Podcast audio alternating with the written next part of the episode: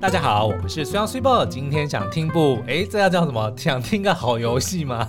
是也是听个好故事，听个好故事。啊，但因为最近呢，其实 Sun 特别的忙哦。那除了就是一般原本的工作之外呢，还有我们现在正在筹备一个，算是。聊天室，因为等于说蛮多的听众朋友在反映说，哦，他们的这个在听了 podcast 之后，有很多东西想要，不管是跟我们分享啊，或是也想要讨论一下，但是却没有地方哦，因为我们基本上每个平台都是分开的。因为对，因为大家也不一定都是使用 Apple Podcast 嘛，嗯、因为目前能够就是。比较呃直觉的留言的，其实就是呃 Apple Podcast 是，然后再就是 Spotify 还需要，现在好像有一些，可是 Spotify 需要我们来审，嗯、就变成说我们要审过了，它才可以露出。对对对，那大家就变成只能讲好话。对，然后我们平常在 Facebook 跟这个 IG 上面也比较少去宣传我们的这个 Podcast 的内容嘛，嗯、所以可能就是有些听众觉得说，哎，他那他有没有什么地方可以让我们好好就是聊一聊这个 Podcast 的内容哦？嗯，所以我们现在正在筹备一个 Line 的新有一个 Open Chat 的功能哦，对就是一个开放聊天室。嗯，所以我们应该最近可能这一两天就会正式上线哦。对对对。那这个有兴趣的听众朋友可可以留意一下我们的这些最新的消息哦。嗯。那但是除了这些正业之外呢，最近是一样。又不务正业，就开始玩游戏哦。那因为大家都知道我非常喜欢三国哦，那所以呢，每次只要有三国相关的这个作品，不管是电影啊、影集啊，尤其是游戏啊，哎，我是绝对不会放过的。那最近呢，一个比较热门的呢，是在这个也不是 PS 五独占啊，但是我是在 PS 五上面玩的一个游戏，叫做。哎，卧龙，对，我想说它应该叫三三国什么什么的吧？哎，没有啊，它叫做卧龙，然后苍天陨落。哎，对吼，它应该叫三国，然后但但是不用，但是不用叉叉这样，因为三国实在是已经太多很红的东西，所以有几个关键名词。哦，我知道了，他怕就是大家在那个，譬如说什么 Google 还是什么 Market 上面在搜寻的时候，搜索到别的游戏。对，因为三国出来就一大堆嘛，对不对啊？这样懂了。那但是呢，因为卧龙其实就讲的就是诸葛亮，所以。通常就是，然后诸葛亮呢就等同于三国，所以基本上呢，他只要讲卧龙，就是懂的人就已经知道说，那这个一定就是三国的游戏了。好，那这个呢，其实是呃，已经三月的时候，三月。下旬的时候就已经出了，那我那时候其实就很想玩，但是那个时候刚好被艾尔登法环给困住哦。那经过了一百五十个小时之后，我终于破关了。你有计时哦？他帮我计时。OK，一百五十个小时之后，我终于破关了。一百五十个小时换算成工时，如果假设一天工时八个小时，八二十六，等于是二十个工作天呢。对对对。你怎么那么爽？但是我没有，我没有拖累我其他的这个工作了。Really？应该。大家如果回顾一下，已经好几集的 Podcast 是我来 host 了。除了编剧以外，对了，好了，Anyway，所以今天其实我是想要借由聊这个卧龙苍天陨落来跟大家讲更多三国的故事哦。因为其实我以为我已经懂三国懂得够多了，因为我那个时候有跟大家分享说，我的中文之所以能够有今天这样子的，不是不能说多好啦，但是有这样子的水准哦，基本上就是靠。的一套原文的《三国演义》跟一套金庸小说，因为我小时候十三岁的时候就出国留学嘛，所以我妈就给了我这两套书。哇，就是拜这两套书所赐，让我能够维持就是中文的听说读写都还不错哦，好划算哦。对不对？因为只有 对啊，就这两套书已经被我翻到烂。我那《三国演义》翻到，因为它是两本的，都翻到脱页的。然后有时候会把中间那一段，那可能三百页，就拿去厕所，然后就继续看这样子。哦，你就还把它拆下来？拆下来就就等于我有好多本这样子。但是我以为我已经懂三国够多了，可是呢，因为这次的这个呃苍天陨落卧龙哦，其实它是用一个蛮特别的角度去包装这个故事，基本上呢都还是按照原本的《三国演义》的这个故事来发展，但他帮他设定了一个蛮有趣的一个背景哦，嗯、让我就是在后来呃去研究的时候发现说，哦，原来这个他他的这个改编是有所本的，并不是随便编的哦，对，因为他还就是加了很多奇幻的元素在里面，但如果你去看历史《三国志》或者说就是《三国演义》的话，会发现说，哎，其实里面有很多的线索是他这一次这个游戏的编剧他花了很多心思去去研究，然后他所改编其实都很有道理，然后也让我更加了解了这个三国的，尤其是早期三国的背景，就到底三国这个时期它是怎么呃怎么促使它发生的。哎、欸，我可不可以题外话问一下，嗯、就是你有没有想过要当编剧？我当然有想要当编剧啊。对我，我我指的编剧不是呃 影视作品，呃、就是不是影集电影的编剧，而是做游戏的编剧、嗯。当然有啊，感觉好像我跟你讲，很符合你的每个从小打电动打到大的孩子们，尤其是男生们，你们心中一定都有一个非常棒的 RPG 故事，对不对？你们现在马上就想到了你们的主角，一定有，真的就是你玩那些，比如说什么太空战士啊、勇者斗恶龙啊，这样一路玩到大，从小到大，你一定心中会有一个自己的一个故事。哦，是哦，会这样。我至少我有啦。哦，对啊，那我也的确就是希望有朝一日能够把这个东西就是真正的实体化。但是因为你本身是念游戏设计出身的，所以有没有可能其实是就是你有没有想过说，如果哪一天我们嗯那些电影。没落了，或者是就是我们得要转行了。你有没有想过，就是再回到游戏公司，然后反而不是做 PM，而是做编剧？我觉得可以，可以，我还蛮蛮有兴趣。好，那就靠你了。好了，那我就先先介绍一下这个游戏好了，然后就帮大家推坑哦。那这个游戏呢，其实它是属于叫做。类魂类型，这是一个最近大概十十年前才出现的一个新的形态哦。那这个类魂呢，其实呢，它指的是说类似。恶魔灵魂或类似黑暗灵魂的游戏，那这个恶魔灵魂跟黑暗灵魂呢，其实是大概二零零九年的时候陆续推出的一个非常知名的动作角色扮演游戏哦。哦，它是本来就是一个 IP，对对，就是叫做黑暗，但是因为它非常的独特，所以就创了一个说，呃，以后类似这种游戏的都叫做类似类魂游戏啦，就因为它太成功了哦。嗯，那这个游戏呢，其实指的是一种非常高自由度，但是高难度的动作角色冒险游戏，基本上呢就是打打杀杀，嗯，然后你可以升级，然后。你可以选择你的技能，然后你可以点你的点数，然后你可以换装备等等的。但是它的重点是呢，就是你每一关呢都非常非常的难，你就是不断的死，一直死，一直死，透过死来不断的增加你的这个经验值。经验值就是你慢，不是你游戏里角色你的经验值哦，而是你玩家，哦，就是你自己的。对，比如说你就会终于发现，打了死了一百次之后，这个玩这个魔王他的左手。抽了一下的时候，哦、他的右手就会丢一个什么东西出来，哦、明白明白，类似这样子，对对。然后呢，他就是因为他实在是太难了，可是呢又非常的好玩哦，所以就培养出了一头拉苦非常死忠的这个玩家是喜欢这类型的。嗯、那后来陆续推出的，就比如说呃什么黑暗灵魂啊、艾尔登法环，就是其中的巅巅、哦、峰巅峰游戏啦。哦、那另外还有一一系列，比如说像人王啊，或者是之狼啊等等的、哦。那这一次的这个卧龙呢，就是由人王的团队跟这个光荣合作，光荣就最有名。就是他的《三国志》《三国无双》就都是他们家的出名的产品哦，所以就基本上呢，做三国就是他们家最最厉害啦。就是跟这个，所以这次就结合了三国跟类魂系列，打造出这个卧龙的游戏哦，也是我非常期待，因为我就很喜欢玩这类型的游戏嘛。但是那个主题呢，一直以来大多都是。架空的奇幻的，嗯，对，比如说像欧洲的，像《艾尔登法环》，其实这一次就是跟那个谁啊，哦、他跟《冰与火之歌》那个作者合作去写写、哦、那个背景故事，对。但是呢，就是非虽然故事很好很棒，但是是一个架空的奇幻故事，哦、就一个异世界的故事。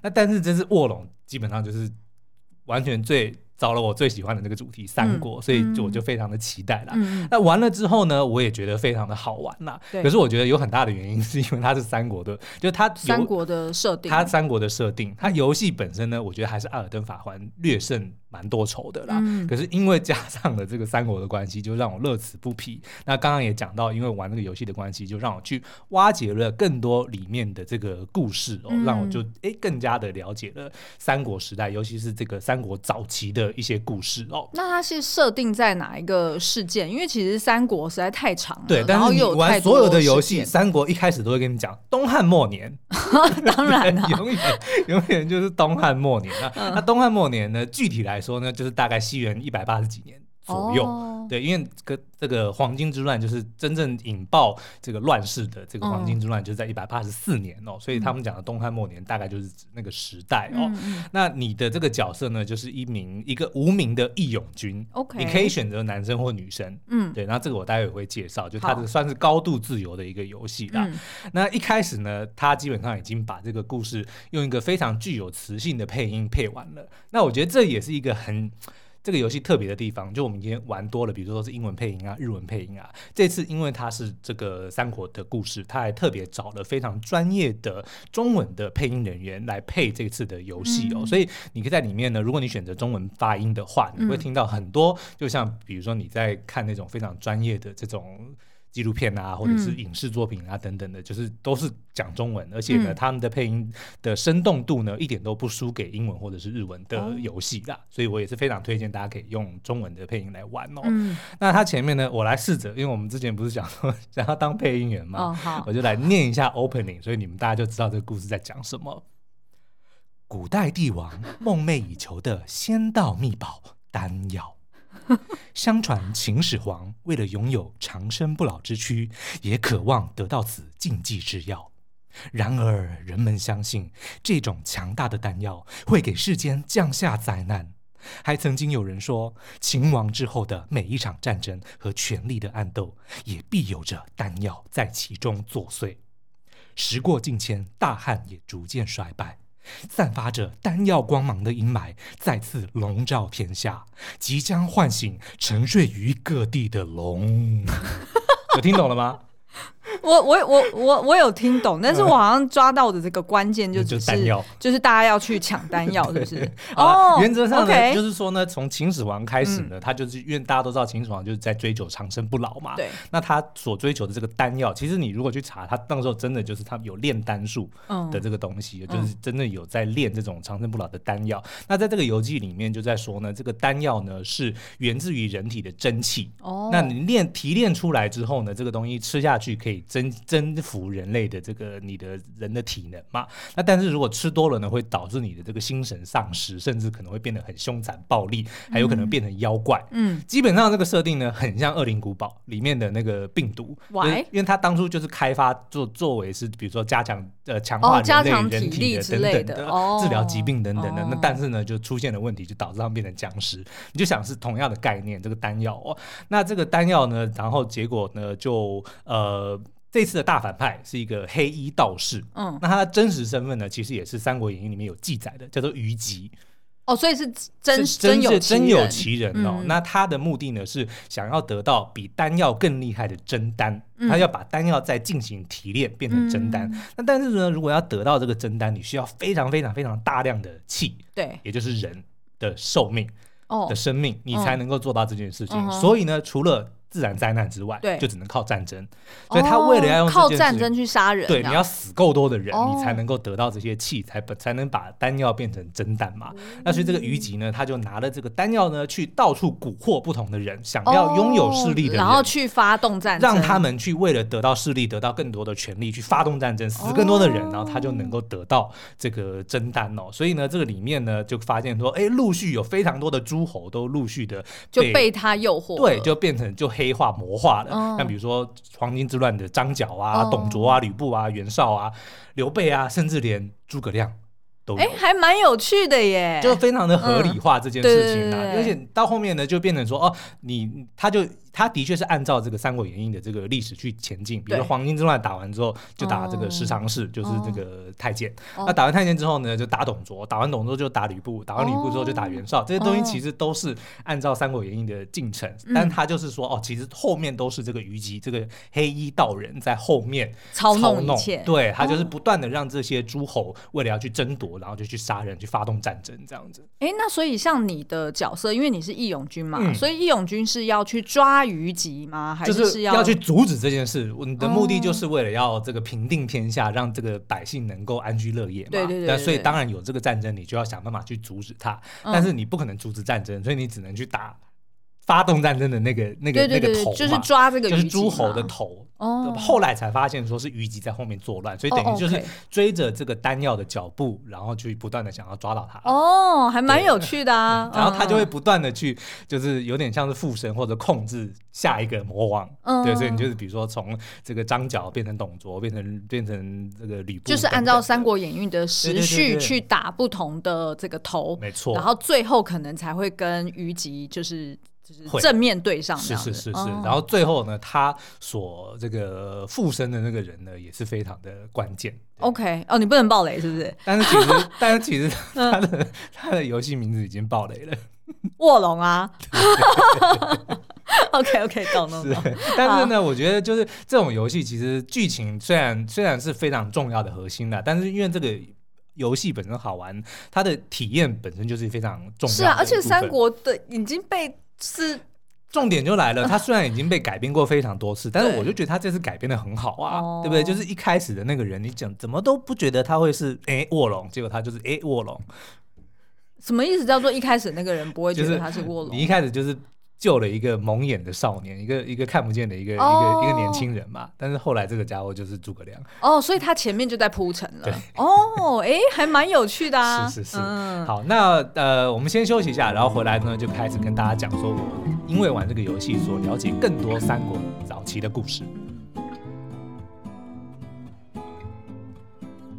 欢迎回来。好，那如果有玩过三国的这个朋友们就知道，开头一定都是东汉末年。对。然后呢，第一件这个大事就是黄巾之乱嘛。那但是你也许听过很多，然后你也打过很多黄巾之乱，你也打过这些张角啊、张宝啊、张良等人，你都知道他们是谁。但是你可能不太知道说，哎，三国这个黄巾之乱这件事情为什么这么的重要？然后为什么后面会直接呃间接的，就是促成了三国就是这个乱世的开启哦？嗯、其实是有它的这个道理可循。那知道大家汉朝就是推翻了这个秦朝嘛，所以也兴旺了几百年哦。那但是呢，到了这个东汉的中期呢，大概西元一百年左右，哎，社会就开始出现了一些矛盾哦。比如说呢，宦官跟外戚，外戚就是这个所谓皇后的那一家，就娘家娘家，娘家的人呢，就开始专权，然后呢，官吏就开始这个贪污非常的严重哦。那各地呢，就是豪强跟地主崛起，所以农民就慢慢的就失去了土地，没有地方耕种嘛，因为地方耕种。当然就没东西吃，所以就慢慢的就变得民不聊生哦。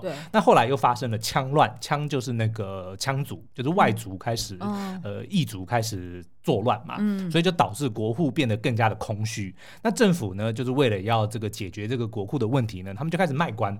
就是开始，比如说啊，你要当、oh. 当什么官，你就要卖卖多少钱，嗯嗯嗯，然后又为了要多卖一点呢，他的一个官可能过两三个月他就会轮掉，他就再卖一次。懂懂 懂。对，所以可能就一个官，他也许他真的是想要做点好事，对，但是结果哎屁股还没坐热，就又被换掉了，然后就又再卖一次。因为官就只有这么多嘛，他就设了非常，而且不止他设了非常多的官以外，他也就是让这些官就是快速的替换，然后就可以不断的收钱啊。嗯、那当然也因为知道自己的任期非常短，所以这些人来到当官的。就任第一件事情就是什么贪污，对、啊，要赶快把这个钱赚回来。因为他当初对啊，就付出了成本了。如果知道哦，我只能做三个月，那我当然是毛起来贪污嘛，所以就更、嗯、更就恶性循环，对，更严重的加剧了这个民这个民不聊生的这个这个情况哦。嗯、那是那后来呢，就有一个人叫做张角哦，就是后来就知道就是太平的这个黄巾军的这个领怎么领袖领导者，对，哦、那他呢原本就只是一介平民，那那某天呢他在山中遇见了一个仙人，嗯、这个都是这个演义里面有讲到的哦。嗯嗯，他遇到这个仙人呢，应该就是虞姬。哦，就虞姬，就就是这个、哦、这个人，然后呢，他就得到了。哦、但是当初在《三国演义》里面并没有写虞姬，我忘了有没有写这么清楚了。哦、反正就是说他在山，他在山里遇到一个仙人，但如果你把它套进这个游戏里，那肯定就是虞姬了。嗯、反正这个虞姬呢，就给他了一本叫做《太平清领道》的书哦，这个就是一本道家的书，然后里面就有记载非常多仙术啊、妖术啊，然后医术等等的哦。那他基本上得到这本书之后呢，他就开始用里面的这些东西去四处行医救人，所以他一开始的确是在做好事。OK，、嗯、对，然后呢，有了。声望，因为当那个时候大家非常的苦嘛，所以一定也有生非常多的病。所以当他这样子去救了很多的人之后，他就开始累积了很多的声望跟很多的追随者，所以他就成立了一个叫做太平道的邪教哦。然后呢，那也是历史上第一个道教组织。嗯哦，第一个道教组织 哦，好酷哦！当他们拥有足大足够的这个势力之后呢，他的野心就开始展露出来了，嗯、他就决定要推翻这个汉朝。嗯，对，所以呢，他就等于是这个呃，算是成立了一支义勇军，然后就是要这个。密谋要反叛嘛，嗯、然后他就叫自己叫天公将军，他弟弟张宝呢叫做地公将军，哦、然后他的再小一个弟弟叫做张良，叫人公将军，就是天地人嘛，哦、就是在讲他们占了天时地利人和的意思哦。哦那这个他们的口号呢叫做苍天已死，黄天当立，岁在甲子，天下大吉。那苍天呢，指的就是汉朝那个时候的天，就是汉朝啊。那黄天呢，就讲的就是太平道，因为这个汉朝是火嘛，火就推翻了水嘛。那可是呢，这个所以下一个要能够推翻火的就是土哦，对不对？那土就的代表色是黄色哦，对，黄金。黄就张角认为说他们是可以推翻汉朝，所以他们就自认为是土，哦、所以他们就是以黄色作为这个象征，哦、所以所以就就后来就变成黄金贼。黄衫军，黄衫军，呃，算啦，然后他们就是用黄布包头啦，然后所有的这些这个形象，这个都是造型都是以黄色为主，就是因为他们自认为自己是土嘛，嗯、就是要推翻汉朝的。哦，对，然后所以这个游戏里面呢的也的设定呢，也是用这个武德，就你可以选说你是要走这个所。啊、什么颜色是不是？金木水火土这五行的这个呃设定啦。哦、对，okay、那甲子呢，就是甲子年，就是一八四年。嗯，对，所以反正这个这个口号的意思就是说，汉朝已经要灭亡了。然后我们黄金会取代，嗯、然后我们会在甲子年的时候起义哦，然后就让天下能够太平，嗯、能够就是还给这个天下这个吉祥的。哎，所以你看，从古至今，就是这种玩政治的人，他就一定要很会写文案哈、嗯。对，他就要写个哇，我跟你讲，这个你今天要是有人能够写的写的，对不对？然后很会呼口号才行哦，不然你没有办法得明星啊。因为如果要跟他解释那么清楚说，说啊，我们不能呃，就是为什么要废死？对，因为废。死呢？背后有什么什么原因？你跟他讲一头拉骨，他根本听不懂。没错，对，就是你得要就把它简化为就是黑跟白的这个势不两立的这样的方式。绿地已死，蓝天当立。二零二四天下大吉。对，你没有押韵啊？啊，原来如此。对，OK，那的确呢，在这个《三国演义》里面有讲说，这些教众呢，他们也会比如说念佛或者是吃一些药，然后就会变得。非常的这个疯狂，然后力大无穷，哦、所以导致当时的政府的确是在压制的时候是有非常的困难，就是镇压不住了。我觉得某种程度其实就是邪教会呃。就是某种程度是洗脑你，对啊，让你觉得说哇，好像我就是刀枪不入啊，然后就是呃神跟着我嘛，所以其实基本上就是冲锋陷阵都不怕的。对，其实不一定是邪教，而是整体的信仰哦。像我最近不是在看那个维京传奇，哎，就在讲那个北欧维京人他们他们的那个崛起的那个那个年代嘛，因为他们是信奉北欧诸神，然后呢，北欧诸神有一个非常重要的信仰就是 Valhalla。就是英灵殿，哦、就是说死的人呢，其实你不会，就是你会加入诸神们在他们的英灵殿里面，就是喝酒，然后参加他们的宴会。大家都知道啦，因为那个索尔的故事里面都有讲，英灵殿就是在讲这个东西，所以呢。就是为什么维京人这么能打？就他们其实不怕死，他们认为说，我反而要死在战场上，我才能够加入奥丁，嗯、我才能够去到英灵殿，跟他们一起就是享乐，就是觉得说啊，死后的世界是更美好的。对，所以我在打仗的时候，战死反而是光荣的，嗯、也因此他们就不怕死，才会这么的能打。所以这就是这种信仰的东西，的确是会会给予人一些超自然的力量。嗯，所以像在这个黄金贼这个黄金之乱里面，就有遇到说，哎，的确他们的人就像有。游戏里面形容的他们是吃了丹药，不过在游戏里面，因为吃了丹药会变得像僵尸一样，就是 外形会直接的改变，变成妖怪啦。哦、对，但是就是还我觉得还蛮符合，就是就是历史上面写的这些东西，它就是很巧妙的把它改编成游戏的元素啦。因为它得要在游戏里面，它就是没有办法。就是讲一个抽象的有关信仰这件事情凝聚大家在一起嘛，嗯、就是你势必得要把这个抽象的东西具体化。对，那它具象化的方式就是这一次用的是丹药，嗯，所以就让大家很明显可以知道说，哦，我要去追的是什么东西，就是那个 MacGuffin。那基本上是 对，好，那这个这一段这个黄金之乱，为什么我说它是促成这个三国时代的一个关键呢？嗯，就是因为当时的这个黄金之乱的这个规模非常非常的庞大，有几十个这个州。就是，然后那个百姓大概是数百万人，就基本上是很难镇压的哦。嗯、那所以到时候就是当时第一波的这个黄金之乱被镇压完之后，政府为了要能够更快的能够平定这些叛乱哦，他就把以前的部分的地区原本是叫做刺史，刺是刺。刺客的刺，嗯嗯，然后历史的史，刺史制改成州牧制。刺史是什么？刺史基本上就只是监察监察员而已，就正就是皇帝派来说，我来看你这边做，哦，就是文官而已，就不只是文官，他基本上他只是代替天子来来来观察你，或者说来来。怎么讲那个监察 Double check 就是来监察你而已。哦、对，就是然后他要回上回京去述职的。哦、所以基本上呢，就是这个地方的行政长官其实很多时候并不在这里。哦，就意思说他没有行政权的意思，就是没有行政权也没有军权。就当地的政府其实是没有军权的。嗯、然后这个这个行政长官都是皇帝那边派来到这边的，是然后就就就变成说其实。还是中央集权，oh. 但是他为了要能够更快的平定叛乱，他就把这个刺史改成了州牧，就是让这些这个呃地方长官们拥有同时拥有兵权跟政权，oh. 能够完全的，就是最快的这个效率，能够当这边有叛乱的时候，他就马上可以出兵去打他。Oh. 他为了要压制。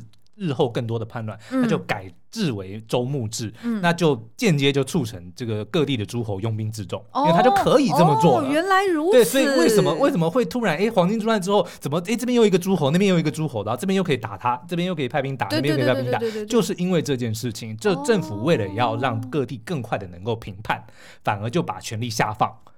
所以就促使了这件事情，哦、所以后来董卓不是就是进京镇压了那个太监们，但是就挟天子以令诸侯嘛，嗯、才会就是引发了这个十八路诸侯讨伐，就是因为他们各地都有自己的兵，所以当我不服你的时候，尤其是你你挟持了我们的天子，我要来打你的时候，我就有兵，我也有权可以做这件事情，嗯、所以就是黄巾之乱就是因为这样，所以才会促使说，哎，各地的这些。领袖们或者说地方的这些诸侯们是可以有兵权的哦，嗯、原来如此，哎，好合理哦，很妙。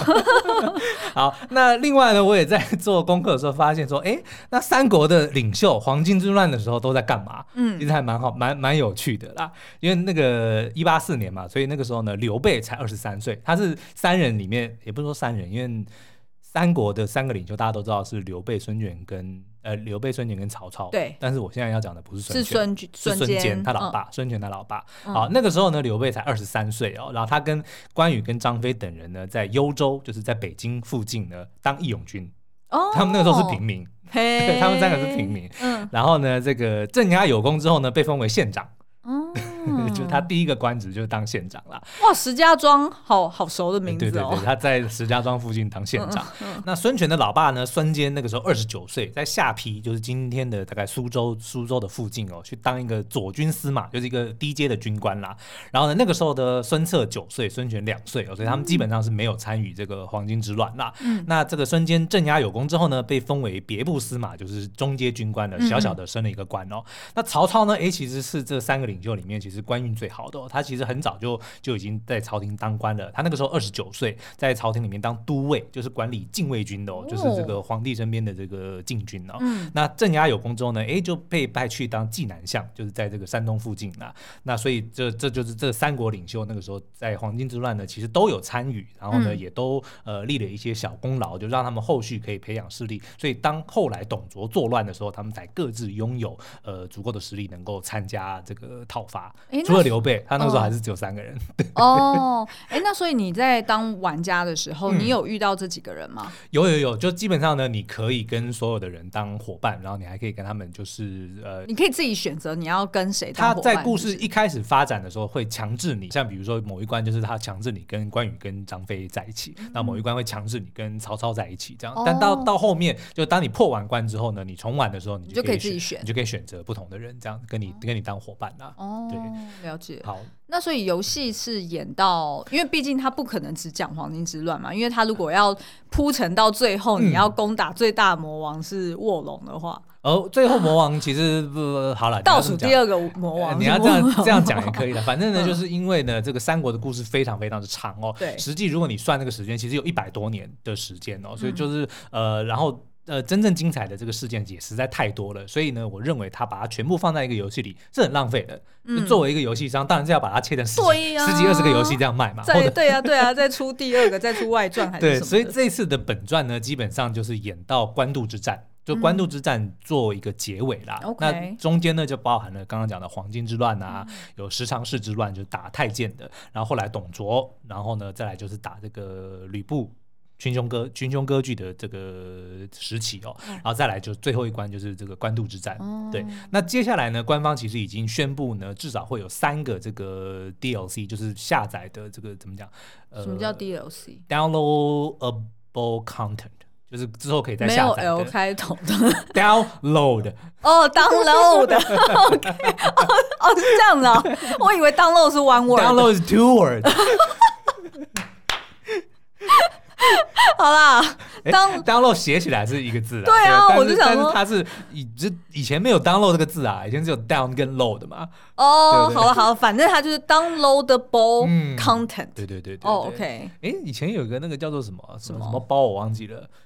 什么什么。Expansion 我忘记，我突然一下偶包。一下脑雾，忘记，反正就是啊，资料片啊，就是这个中文叫做资料片，基本上就是让你可以资料就是那个资料，对对，资料就是当你下载完这个主要的游戏之后呢，它哎还会有一些这个额外的内容可以增加，比如说新的关卡啊、新的剧情啊、新的角色啊等等的，都叫做 DLC。OK，downloadable content 的意思啊。那这官方其实那个时候一开始就已经宣布说，至少会有第一代至少会有三个这个 DLC 的剧本哦，那包含了逐鹿中原。然后称霸江东跟风起金乡，那根据我对三国的了解呢，应该还蛮准确的，我就来推。那再加上呢，他一定不会第一集就是第一代就把它全部演完，对。所以我认为他一定会停在赤壁之战，他不会打赤壁之战，因为赤壁之战实在太重要了，太精彩了。你是说这个 DLC 一定会停在停在赤壁之战之前，他不会让他打完。赤壁之战呢，应该没错，就是二代，就另外再出一个 二代，二代就以赤壁之战作为开头了。好，那所以呢，逐鹿中原呢，我觉得就是曹操在这个打完袁绍之后呢，是怎么样的去收复了基本上这个中国的北部，那个时候中国北部，然后就是称霸中原的那一段故事哦。所以你应该是跟曹操当伙伴啦，主要主要是跟他。对，那再来呢，称霸江东，那讲到江东就一定就是孙权啦，孙孙家啦，基本上就孙坚死之后呢，他的儿子孙策就是去统一了江东。哇，他那个时候才十七岁，很厉害，就跟周瑜两个人就统一了江东。然后后来他死了之后才传给孙权嘛。所以基本上呢，这个称霸江东应该就是在讲孙策跟周瑜。他们是怎么去这个统一江东的这个故事？那风起荆襄呢？荆襄襄阳非常重要的就是这个诸葛亮住的地方，就是、oh. 对，他是襄阳襄阳人嘛。嗯、那所以呢，风起荆襄应该就是在讲这个，我认为应该是讲长坂坡。嗯，就就是曹操要打第一次打打刘备，然后刘备不是逃跑嘛？就是赤壁之战前夕的那一刻，就他带着这个所有的。所有的那个平民百姓跟着他一起逃，对对对，然后就有最知名的那个，我知道，你知道那件事情吧？对不对？就是就是小孩摔在地上，对对对，然后最知名就是赵云七进七出长坂坡那件事情，然后去救阿斗的的那个故事，我认为就是都是会在这边，然后就诸葛亮出山，诸葛亮第一次出现，正是。在《三国演义》里面第一次登场的这个剧情啦，嗯、对，但是因为呢，刚刚前面其实已经小爆雷了，就是在这个卧龙的故事里面，一开始那个蒙眼少年就是诸葛亮，对。对，所以他其实，在游戏里面已经出现过了啦，嗯、但是那个时候还他还不是卧龙这个这个这么厉害的人嘛，嗯、他只是一个蒙眼少年嘛，OK，对，但到后面呢，基本上就是因为游戏里面有演到说，他后来就是有开天眼，已经看到他日后他自己的未来了，哦，哦是哦，对，已经看到他自己的。啊，那他为什么要蒙眼？他失明啊，一开始讲他失明，但后来就是有有有复明啊。哦，就是因为仙丹 的关系，吃了丹药的关系。我觉得这还蛮妙的设定哎，好 creative 啊！对对对，所以我我自己认为，就是接下来这三个资料片应该就是会讲这三段剧情，但是呢，应该不会演到赤壁之战。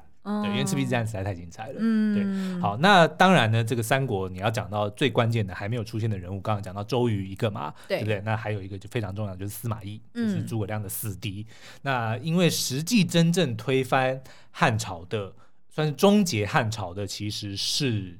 司马懿，嗯，就是就是晋晋朝，后来就是取代，就三国之后就是晋嘛，对，所以真正统一天下的其实是晋朝哦。那这个司马家当然后面也是一个非常，就是三国中后期是一个非常重要的关键的人物哦。所以预期他可能在第二部也许都不会有太多司马懿的故事，可能要到第三部才会有更多的内容是在讲他啦。嗯。嗯那所以你觉得这个游戏的亮点就是除了呃，譬如说三国是一个哎、嗯、大家共通都很喜欢的一个故事设定，然后再第二个就是你刚刚说的那种类灵魂、黑暗类魂 类呃 类魂系游戏，类魂系对类魂系游戏、嗯、对。那还有什么其他的玩法或者亮点是很不同的？我觉得当然它里面的妹子。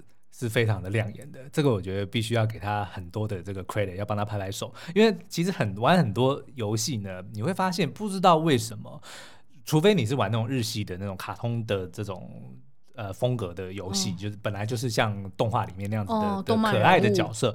如果你稍微写实一点的的游戏，你会发现女性的角色怎么看怎么怪，就是都很哎，为什么？不知道啊，就就这是一个迷思。你是说长相吗？对对对，就是没有办法做出漂亮的女女性角色。这件事情是一直困时常困扰很多人的一件事情。那但是呢，卧龙那当然这个因为它是人王的开发团队，人王团队里面人王游戏里面的女生就非常的漂亮了。哦，对，所以在这个卧龙推出之前，大家就非常的期待，因为大家都知道卧龙里面那三国就大家一些非常重要的大小乔啊，这个那个洛神啊，甄宓，嗯那个甄姬，然后还有这个貂蝉，对不对？就这些美女，大家都很期待说，哎，看到到底她的样子长怎么样？嗯，哇，正到不行。就会让你游玩的这个过程非常的快乐，重点是他还帮你塞了一个妹妹在旁边，就是当你的这种呃怎么小小军师吗？也就是永远都会在休息的地方会出现，然后你就可以跟他聊天，他会跟你讲下 下一步要去哪里啊，等等的。OK OK，那叫什么 RPG 还是什么？NPC 哦，NPC 不是 RPG，RPG 是三原色，不是 RPG 是 Role Playing Game，对对，RGB 才是三原色。Sorry，对，好，Anyway，反正呢，他，然后呢，在这种魂系里面呢，这种角色就是他老婆，因为他永远都跟着你。对，哦，对，说我刚刚要讲的是什么？你再讲一遍。那是什么？什么？不是 RPG 是什么？NPC，NPC，Non-Playable character。对，是不是 NPC？他算是 NPC 吗？对，但某一些关卡你可以召唤他出来帮你打架，但是你基本上你是不能控制他的。对，对，就你不能不能操控他，就叫做 NPC 啊。对，好，那反正呢，这个呃，这个 NPC，你的老婆，嗯，她后来哎，这次也改编的蛮巧妙，她就是貂蝉，就她 她就是 so convenient。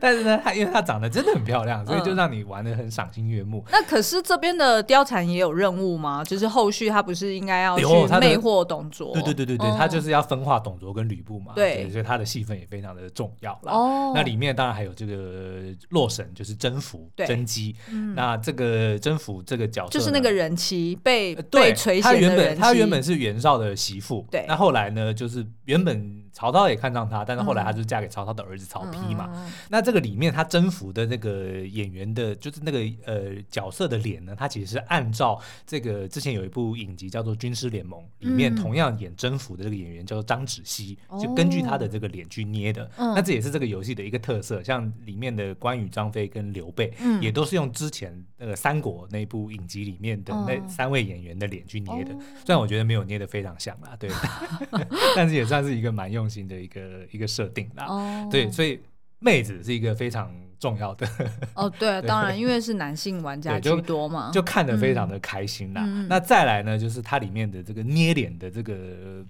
功能吗？功能就是因为你设计你的角色的时候，你要帮他选，就是设定他所有的一切嘛。对对对。你可以捏出各式各样的脸，然后它的功能非常的细致，就是它可以调的非常的细。比如说你光是光是你的下巴，它还分成下巴的中心、下巴的旁边、下巴的肌肉等等，你都可以去调的非常非常的细。所以如果你去 Google，你会发现有一大堆神人已经做做出很多很多很厉害的脸，什么呃刘德华呀，什么王宝强。岩柱啊，等等的都有人做。岩柱太酷了，都有人做。那那当然，你也可以你也很漂亮的女生。嗯、对，所以就是可以让，如果你选择你是你的主角是女的，嗯，那你就可以赏心悦目的玩完整场游戏，嗯、就就玩的更开心一点啦。嗯嗯、好，那另外呢，还有一个我很喜欢的，就是它的关卡设计哦。嗯、那但是关卡设计并不是说它的这个，比如说怪物啊或者敌人放置的好不好，因为它其实问题很多。但是我喜欢的是它整个场景设计，就非常的用心，而且非常的我自己认为还蛮真实的。像比如说，我现在我刚刚才玩完洛阳火烧洛阳那一段，就是董卓后来就是把洛阳烧掉了，他逃走，带着皇帝跟钱就逃走了嘛，他就放火烧了洛阳，然后你要进去里面去闯关，哇，那那个那个地图设计的非常非常的好哦，就是各地的，比如说不管是火啊，或者是你还要去把那个水桶把它踢踢倒才能够浇熄前面的火，然后才能够过关啊。等等，OK OK，这其实它是设计的非常的用心啦，嗯、就看得出来是花了很多的心思在设计场景上面啦。哎、欸，那我想要问一个外行的问题，嗯、会不会因为就是它的场景设计的比较细，所以你们在玩的时候会不会有那种，譬如说 我不知道是不是 不是迷路，就是网路可能会卡卡？就是它会不会因为就是 load，就是它要 loading？还好还好，这个不算是线上游戏，所以所以基本上没有太多 loading 的问题。哦，对，它不是即线上即时的那一种。哦，它它比较像单机啦，就当然是有一些些这个多人线上游玩的功能，但是我自己就只有玩单机游戏而已啦。对，那另外还有一个亮点呢，当然就是魂系必备的，就是很难，尤其是魔王会打到你。想要怀疑人生哦，因为要很多次你才可以找到他的弱点在哪里。像我昨天晚上为什么那么晚睡，就是在打吕布，我死了四十五次我才打赢他，真的是打到很想要摔手手把，尤其是常常打到剩最后一滴血，然后他又发了一招，你已经看了三十遍的结果你还是中招，然后你就死了，然后你要重来。但是我觉得这就是这类型游戏好玩的地方，就当你真的赢的时候，哇塞，那个就很有成就感。哦，那个真的是比考第一名还开心。哦，oh, 所以意思就是说，通常这样子你会想要在那个关卡一气呵成的把它做完，对啊、嗯，而不会就是会觉得说没有办法过夜，对不对？对，就是你没有办法带着这样子的残念然后去睡觉。不只是残念，而是呢，我现在好不容易摸透了你吕布这小王八蛋，你的这些动作，要是我睡一觉，明天早上再来打，我一定肯定又要再花一个小时，我才能够摸透你的动作。为什么？因为他就是那个速度实在是很快啊，对不对？像比如说刚刚讲说啊，左手抬起来，右手就丢东西，嗯、这东西可能是零点几秒的那个，哦、你真的要玩到够多次的时候，你自己手眼才会协调、哦，才会很协调，对，你才会知道说，然后你的这个什么肌肉记忆，你才会瞬间知道说，肌肉记忆。我跟你讲是真的，是真的，就是你当都已经知道说，你接下来你要按什么按钮，你要按什么 combo，然后你才能够、哦、才能够出招打得动他。这个真的有差，你不玩游戏，你真的不懂这各种的奥妙，所以打赢的那个快感真的是很棒。哦，原来如此，对啊，就跟就跟打球一样的感觉，基本上是对，所以电竞是一个运动啊，还真的是。原来如此，对啊，好，以上就是我对这个卧龙苍天陨落，但今天比较偏故事多一点啦。对，对那所以大家诶之后还想要听我解析更多或者讲更多接下来的故事，因为我现在其实玩的。算是蛮蛮后面，已经玩的差不多一半了嘛。嗯，对，所以如果大家还想要知道说，哎，这个游戏里面它改编的故事跟原作有什么不一样？哎，我觉得好有趣，因为你今天融入了那个历史的科普，嗯、就是说呃刺史，然后改为周牧，对，这样子的一个就是官的一个权限，嗯、然后导致呃就是群雄可割据。嗯、我觉得这个还蛮有趣的，对对因为其实我如果没有听你讲，就是我。并不知道它历史上的脉络原来是这样。我以前也是说说哦，黄金之乱完了就是这个群雄崛起。对对对对，为什么会这样子？对，就是它少了一个合理化或者是一个历史的脉络，然后大家就直接跳到下下下一个点。对，那所以我觉得就是如果可以的话，就是之后每一段你都可以去科普一下，这样子会让你玩投入一百五十个小时变得更有价值。一百五十小时是艾尔登法环，我知道这个游戏我应该不会超过三十个小时。Really？我希望啦。对哦，所以你大概每次投入一个新的游戏，你会大概评估说可能会玩到几多少个小时这样？应该会吧？对啊，但是也不是每个游戏都会算的。哦，对啊，因为还有别的游戏在等着我。好的，那今天的节目就到这边喽。好，我们下次再见喽，拜拜，拜拜。